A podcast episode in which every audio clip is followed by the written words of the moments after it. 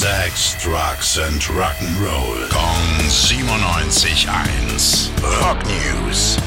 Schönen guten Morgen, lieber Tim. Was gibt's Neues im Musikbusiness? News von einer Band, die seit über 51 Jahren keine neue Musik mehr gemacht hat und jetzt plötzlich mit einem frischen Album daherkommt. Ich gebe dir mal einen Tipp.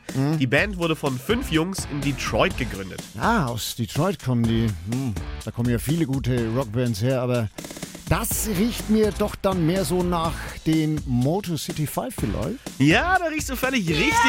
Ja. Die verbliebenen Mitglieder von MC5 waren die letzten Jahre immer wieder mal auf Tour. Jetzt hat Gitarrist Wayne Kramer aus dem Nichts aber das neue Album angekündigt. Kann man da schon mal reinhören? Ja, das Album selbst braucht wohl noch bis Herbst, aber einen kleinen Ausschnitt aus dem ersten Song gibt's schon. Der heißt Heavy Lifting. Wusste ich doch, dass du was hast.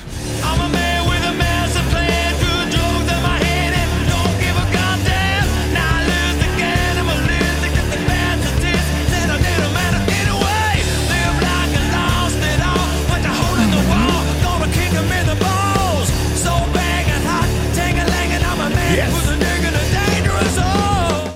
Groove, bei dem ich immer mit move. Und du ja auch, habe ich gerade eben gesehen. Ja, natürlich. Ich find's richtig geil, was die da schon rausgehauen haben. Na, ist echt geil. Ist also wirklich wahr. Dankeschön, Tim.